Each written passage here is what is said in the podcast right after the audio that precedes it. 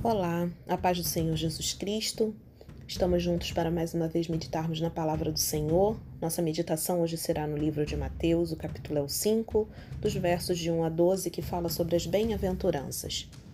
Vou começar nossa meditação com uma definição trazida pela Bíblia King James atualizada sobre bem-aventurado. Vem do grego Macarius, referindo-se a uma felicidade que excede as circunstâncias relacionada a um profundo sentimento de paz e alegria que todos os que foram abençoados com a salvação em Cristo e seu reino devem sentir e desfrutar, mesmo em meio às aflições cotidianas. Muitas vezes, circunstâncias da vida e as lutas do dia a dia ofuscam o propósito que temos em Deus. Após nos entregarmos a Cristo, temos um longo caminho até que Ele venha. E esse caminho, por muitas vezes, não é fácil. Mas Deus em sua infinita misericórdia, nos deixa um incentivo para nos impulsionar a vivermos uma vida plena nele. No verso 3, Jesus nos ensina que dos pobres de espírito é o reino dos céus. Entendo que pobres de espírito são os que reconhecem a total dependência no Senhor.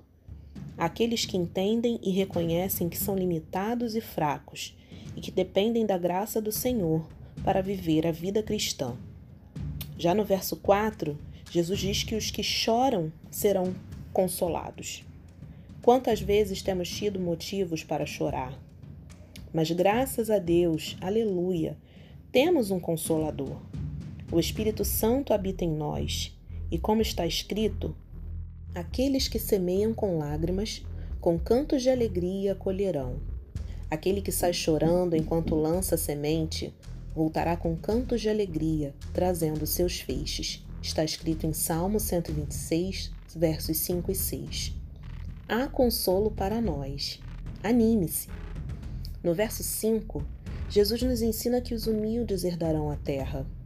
O humilde é aquele que não é vaidoso, que reconhece suas limitações, que não se valoriza demasiadamente, que depende totalmente de Deus e é simples, Ainda em Mateus, no capítulo 18, no verso 4, Jesus assemelha a humildade a uma criança, que são sem malícias, são inocentes e dependentes. No verso 6, Jesus diz que os que têm fome e sede de justiça serão fartos.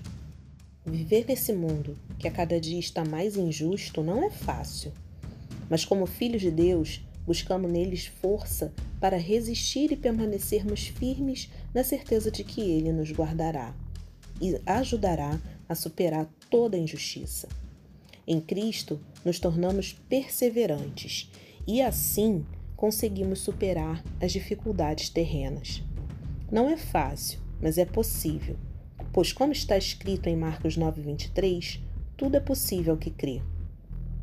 Caminhando pelo verso 7, aprendemos que os misericordiosos alcançarão misericórdia. Mas o que é ser misericordioso? A palavra misericórdia vem do latim. É formada pela junção de miserere, que quer dizer ter compaixão, e cordes, que quer dizer coração. Ter compaixão do coração. Significa ter a capacidade de sentir aquilo que a outra pessoa sente, ser solidária a ela e se importar com o que ela está passando. Ser piedoso e solidário a alguém. Você tem sido solidário? Ao lermos o verso 8, aprendemos que os limpos de coração verão a Deus. Santidade. Para ver a Deus é preciso me santificar. Exclui tudo que não glorifica o nome do Senhor. Os limpos de coração são pessoas puras que praticam o bem, a justiça, fala a verdade a qualquer situação e não tem maldade. Ser limpo de coração é glorificar a Deus em todos os aspectos de nossa vida. Não somos perfeitos, mas Ele nos aperfeiçoa. Apenas se esforce. No Salmo 24, nos versos 3 e 4, Davi nos ensina. Ele diz: Quem pode subir ao monte do Senhor? Quem pode ficar de pé no seu santo lugar? Aquele que tem as mãos limpas e o coração puro e não se entrega à mentira nem age com falsidade. Não é fácil, mas vale a pena. No verso 9, aprendemos com Jesus que os pacificadores serão chamados filhos de Deus. Ser pacificador é promover a paz, é apaziguar as situações difíceis, é aquele que busca restabelecer a paz. Em Romanos 18, no verso 17, somos orientados: empreendei todos os esforços para viver em paz com todos. Isso não é ser bobo, é ser obediente. No verso 10, Jesus ensina que os que sofrem perseguição por causa da justiça terão o reino dos céus. Buscar viver em paz e ser justo não agrada muita gente. Viver uma vida reta que agrada a Deus já é um motivo suficiente para que sejamos perseguidos.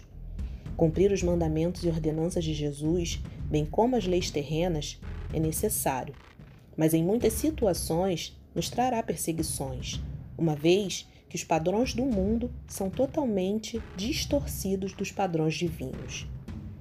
Nosso posicionamento cristão diante do mundo gera perseguições gratuitas. Tenha coragem, você não está só. Lembre-se, no Salmo 119, no verso 157, diz que Muitos são os meus adversários e os meus perseguidores, mas eu não me desvio dos teus estatutos. Já no verso 11, Jesus diz que quando somos insultados e perseguidos e contra nós mentirem, dizendo todo mal contra nós por causa dele, somos bem-aventurados. Quem nunca sofreu algum tipo de discriminação, insulto ou difamação pelo fato de ser seguidor e servo de Cristo? Sofrer por amor a Cristo é lucro para todo cristão.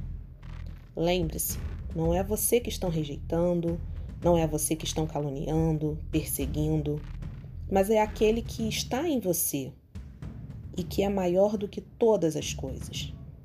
Aguente firme e abençoe aqueles que os perseguem. Abençoe-nos, não os amaldiçoe, como está em Romanos 12, 14. Eles não sabem o que fazem. Por fim, Jesus nos ensina a exultar e nos alegrarmos sobremaneira, ou seja, nos alegrarmos excessivamente, extraordinariamente, profundamente, pois é esplêndida, é maravilhosa a nossa recompensa nos céus, porque assim perseguiram os profetas que viveram antes de nós. Nossa recompensa é o céu, aleluia! Temos um lugar preparado para nós, e as tribulações desse mundo não podem nos impedir. Em 2 Coríntios 12, 10 está escrito: Por esse motivo, por amor de Cristo, posso ser feliz nas fraquezas, nas ofensas, nas necessidades, nas perseguições, nas angústias. Por quando quando estou fraco é que sou forte. O Senhor é a nossa força. Glória a Deus. Em Romanos 8, 35 até 37, diz que somos quem nos separará do amor de Cristo? Será a tribulação ou a ansiedade? Ou a perseguição? Ou a fome? Ou a nudez? Ou o perigo? Ou a espada? Como está escrito: Por amor de ti, somos entregues à morte todos os dias. Fomos considerados como ovelhas para o matadouro. Contudo, em todas as coisas somos mais que vencedores, por meio daquele que nos amou. Você é bem-aventurado, você é feliz, você é abençoado. Medite em cada verso, se autoanalise e pondere o que ainda te falta. Busque em Deus sabedoria e ajuda para alcançar. Que Deus te abençoe e te guarde, em nome de Jesus. E lembre-se, há uma recompensa extraordinária. Resista. Esse foi mais um Palavra Meditada.